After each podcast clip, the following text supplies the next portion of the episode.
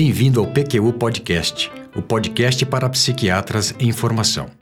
Aqui você encontrará opiniões, revisões críticas das evidências, clássicos revisitados e comentados, atualizações, tudo isso de maneira dinâmica, informal, na medida do seu interesse e de muito fácil acesso. O objetivo é apresentar dados científicos e comentários que possam de alguma maneira contribuir na sua formação e auxiliar na sua prática clínica. Aqui a evidência com opinião. Eu sou Luiz Alberto Etten e é uma satisfação tê-lo como ouvinte. Neste episódio do PQU Podcast, eu vou apresentar parte das diretrizes do CAMAT para tratamento de depressão. Mas antes gostaria de destacar que este podcast é uma iniciativa nossa realizada com recursos próprios e que não recebemos qualquer tipo de patrocínio. Em nosso site www.pqpodcast.com.br você encontrará todas as referências citadas neste episódio. Pode ir até lá e checar. Assine o feed do podcast. Se você está no iTunes ou em qualquer plataforma de podcasts, clique em assinar e você receberá automaticamente os nossos episódios em seu aplicativo. Participe do grupo no Facebook. Lá há espaço para discussões conosco e com outros ouvintes. O acesso a ele é simples e rápido, basta se cadastrar em nosso site. E voltando ao que interessa, as diretrizes do CANMET. Primeiro, algumas explicações. CANMET é a abreviação de Canadian Network for Mood and Anxiety Treatments que poderia ser traduzido como Rede Canadense para Tratamento de Transtornos de Humor e de Ansiedade. É uma organização científica e educacional sem fins lucrativos fundada em 1995. Em 2001, em parceria com a Associação Psiquiátrica do Canadá, o grupo elaborou diretrizes baseadas nas evidências disponíveis para o tratamento de transtornos depressivos em adultos, que foi revista em 2009. No ano passado, 2016, foi publicada uma nova versão atualizada que incorporou os dados surgidos desde então. É exatamente desta última publicação que vamos falar nesse episódio, especificamente da parte 3 das seis que a compõem. Aqui aborda os tratamentos farmacológicos disponíveis para uso em transtorno depressivo maior unipolar, depressão recorrente, em adultos. Logo no início desta parte do CAMAT, Enfatiza-se que as recomendações que ele contém devem ser usadas sempre levando em conta a individualidade de cada paciente e não como uma padronização de conduta. Essas diretrizes foram elaboradas com base em levantamento da literatura, focalizado em revisões sistemáticas e meta-análises. As evidências foram graduadas em níveis de acordo com os critérios do CAMAT. E as recomendações de linhas de tratamento, primeira, segunda e terceira linha, por sua vez, foram baseadas na qualidade das evidências e no consenso de clínicos experientes que examinaram os resultados da revisão para garantir que as intervenções propostas com base nas evidências fossem viáveis e relevantes para a prática clínica. Esse cuidado permitiu que medicamentos com evidências de alto nível pudessem ser reclassificados em níveis mais baixos de tratamento em virtude de efeitos colaterais e segurança. A apresentação do CAMAT é no formato pergunta-resposta, para facilitar a consulta. No total, são 21 perguntas em quatro categorias: princípios do manejo farmacológico, comparação dos antidepressivos em termos de eficácia, tolerabilidade e segurança Questões práticas do tratamento farmacológico, abordando interações medicamentosas e recomendações para o tratamento de manutenção, e manejo de resposta inadequada e de resistência ao tratamento. Das 21 perguntas que compõem esta parte do CAMAT, eu escolhi as 12 que considero mais relevantes para a prática clínica cotidiana, mas todas são muito bem elaboradas e bastante informativas. Não se contentem com esse resumo comentado. Pelo contrário, a minha intenção aqui é que ele funcione como um aperitivo da leitura da publicação completa. Primeira pergunta: Quem deve ser tratado com medicamentos? Pacientes com episódio depressivo moderado ou grave, sem antecedentes de episódio de mania e hipomania. Os antidepressivos de segunda geração, posteriores ao advento da fluoxetina, são a abordagem de primeira linha. Para casos de depressão leve, estão indicados como primeira abordagem os tratamentos psicológicos.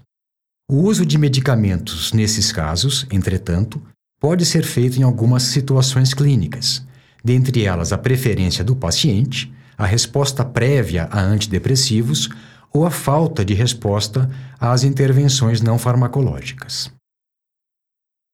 Pergunta: Como escolher um antidepressivo? Antes de responder especificamente, os autores do CAMAT fazem questão de apresentar os princípios gerais da farmacoterapia e remetem o leitor à parte 1. Eu achei muito apropriado esse encaminhamento. Reforçar esses princípios deve ser feito até que eles sejam automatizados, incorporados à nossa prática. Nunca é demais repeti-los, razão pela qual eu os comento a seguir realizar avaliação clínica detalhada, incluindo investigar ideação suicida, sinais de bipolaridade, presença de comorbidades, medicações concomitantes e sintomas específicos.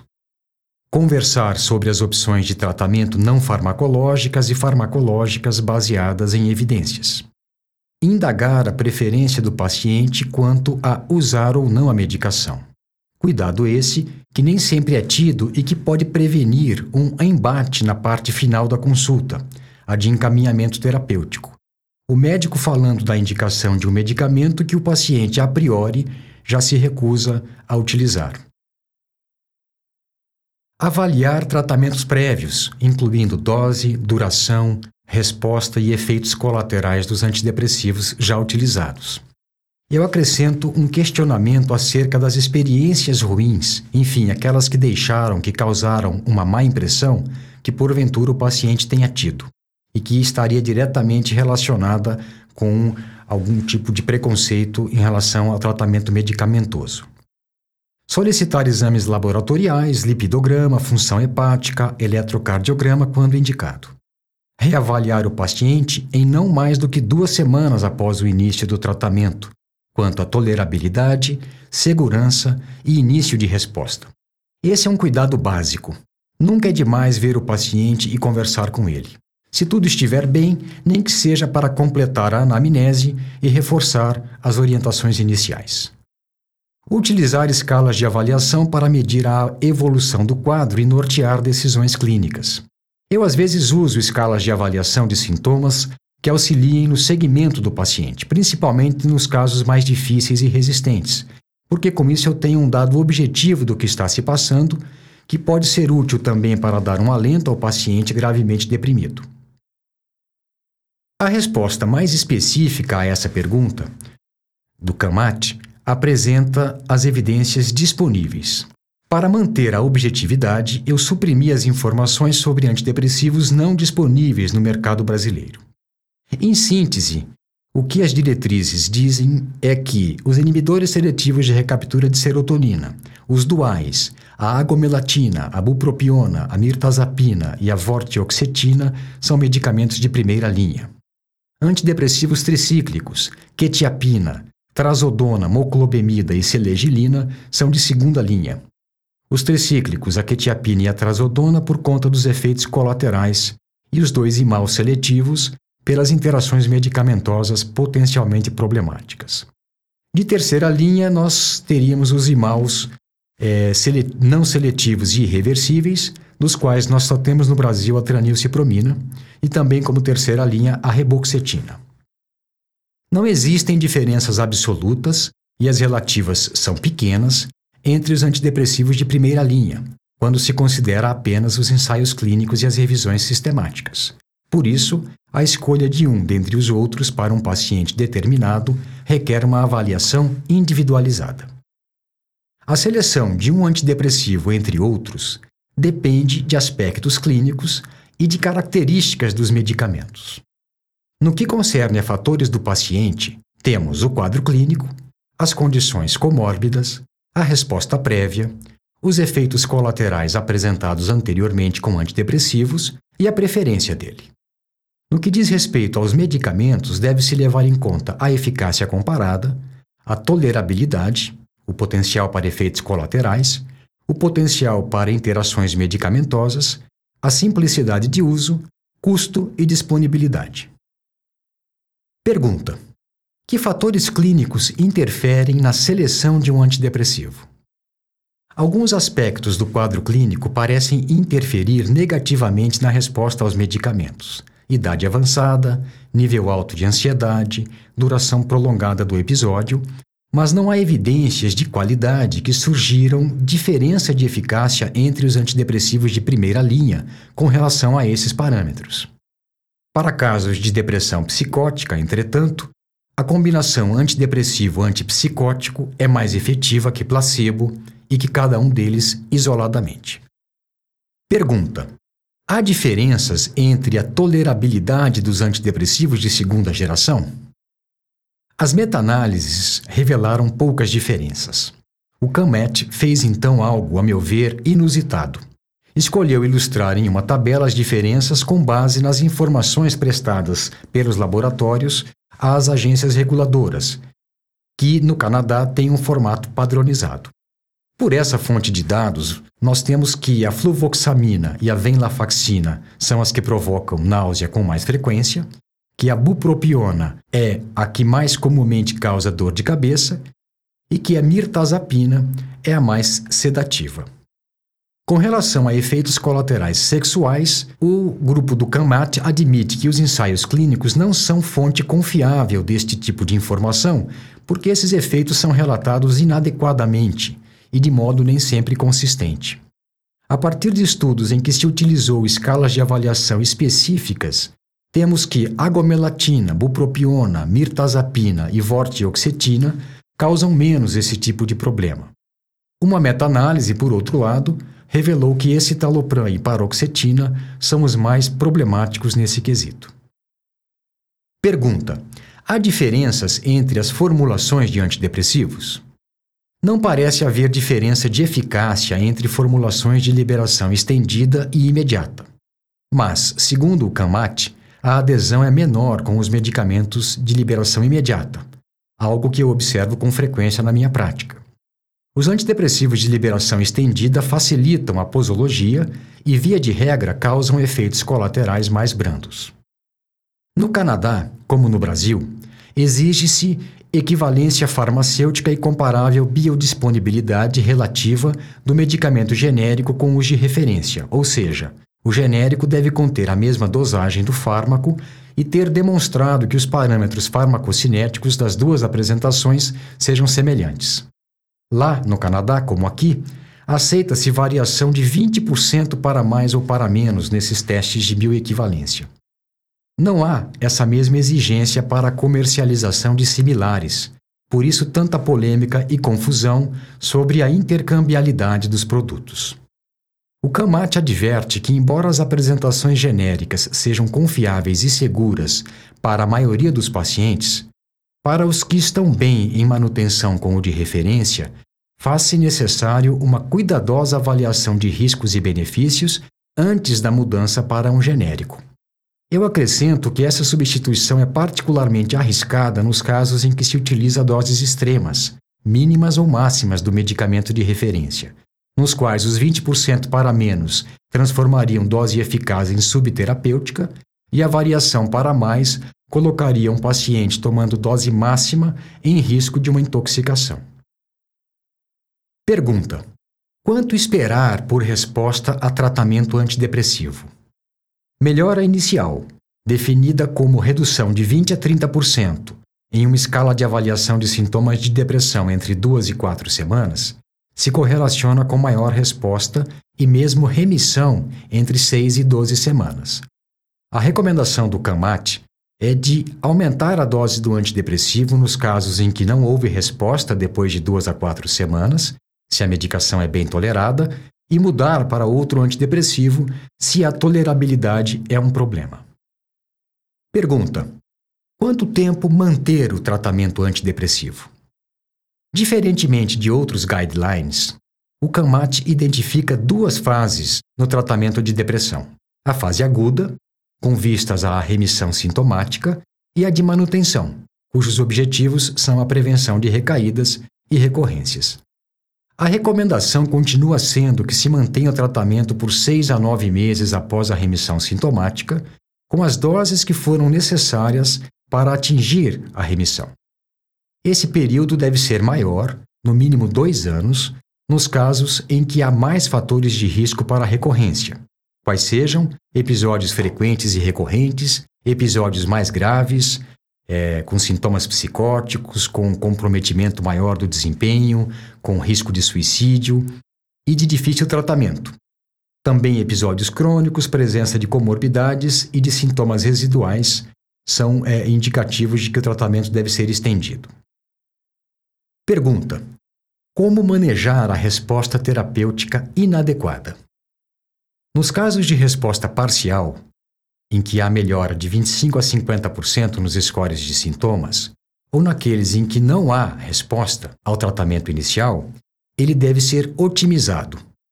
Há evidências substanciais de que muitos pacientes recebem doses subterapêuticas ou por tempo insuficiente e até 20% de problemas de adesão. Pergunta: Quão eficaz é a estratégia de se trocar o antidepressivo?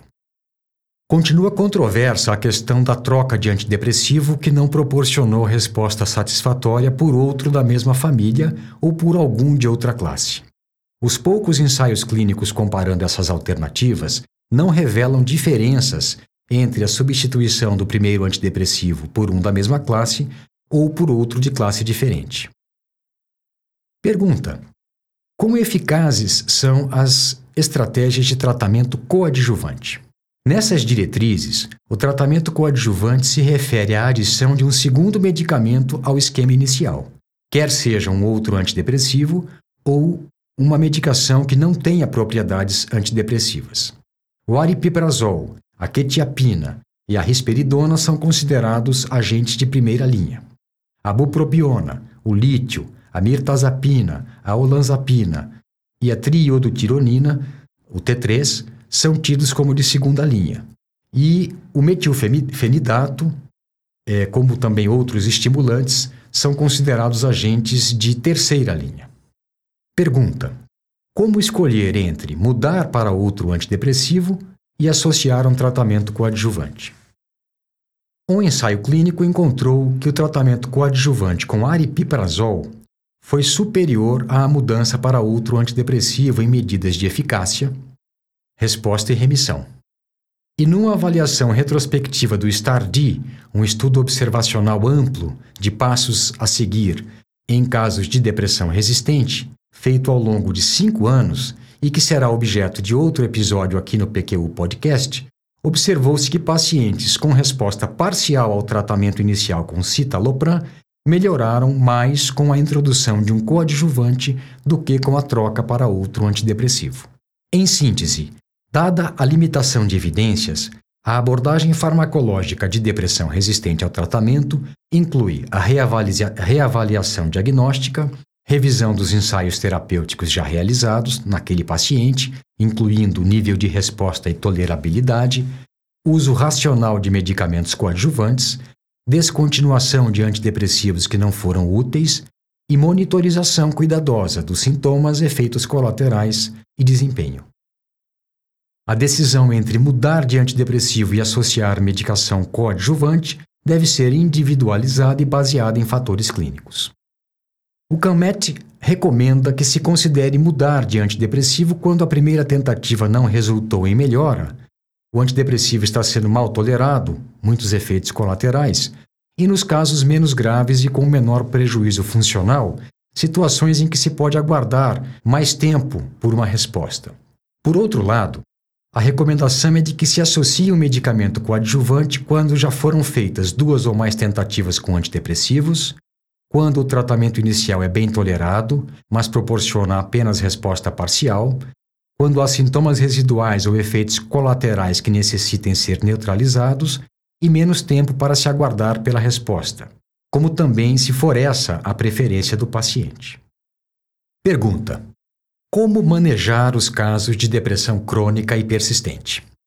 No DSM-5, o novo diagnóstico transtorno depressivo persistente engloba os casos de distimia e depressão crônica, quadros considerados bem distintos pelos especialistas do CAMET, como também por mim.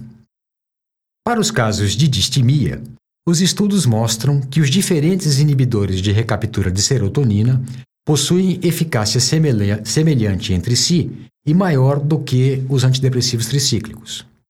Já os casos de insucesso terapêutico repetido e de depressão de curso crônico requerem uma abordagem que nós denominamos manejo de doença crônica, em que há menor ênfase na busca de remissão e cura e maior em melhora no funcionamento, na qualidade de vida, investimento em psicoterapia e tratamentos não farmacológicos.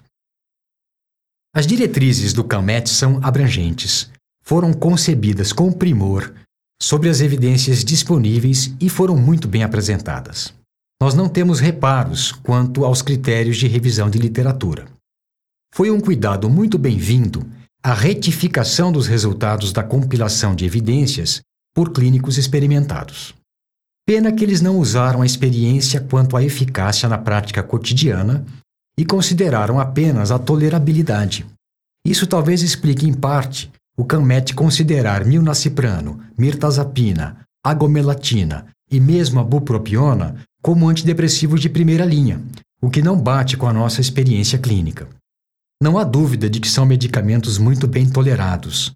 A sua eficácia em quadros depressivos graves, porém, deixa a desejar. Como se explica esse fenômeno? Tendenciosidade dos pesquisadores envolvidos na elaboração do documento? Certamente não. Muito mais provável que seja o reflexo das distorções provocadas por ensaios clínicos e vieses de publicação dos trabalhos, questões que irei abordar em outro episódio do PQU Podcast. Um outro aspecto que gostaria de comentar é o que entendo como um raciocínio circular que, a meu ver, de maneira ilusória, cria nichos ou perfis de paciente para alguns antidepressivos.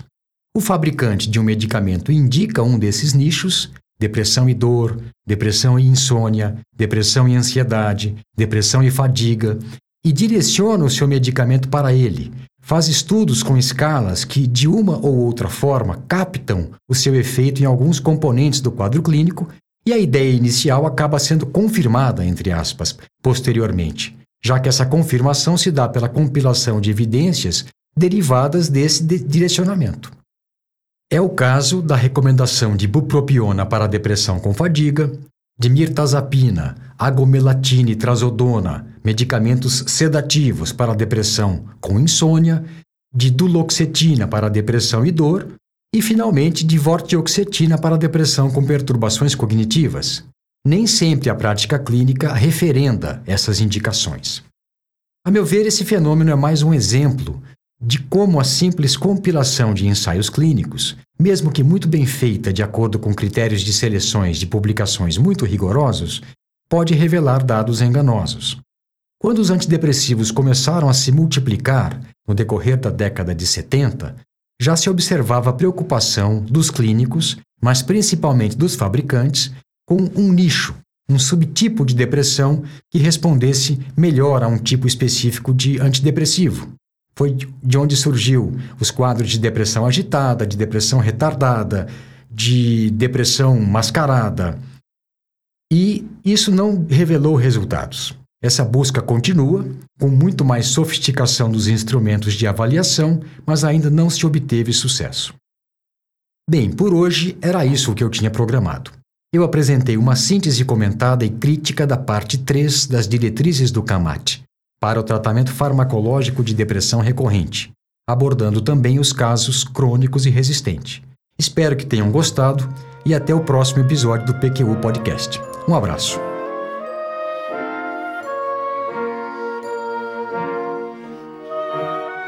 Opiniões, dúvidas, questionamentos? Participe do nosso grupo no Facebook Lá há espaço para discussões conosco e com outros ouvintes. O acesso é simples e rápido. Basta se cadastrar em nosso site. Assine o feed do podcast.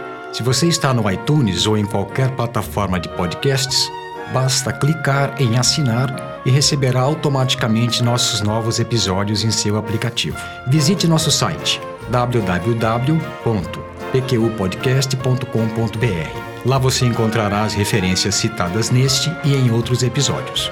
O PQU Podcast agradece sua atenção.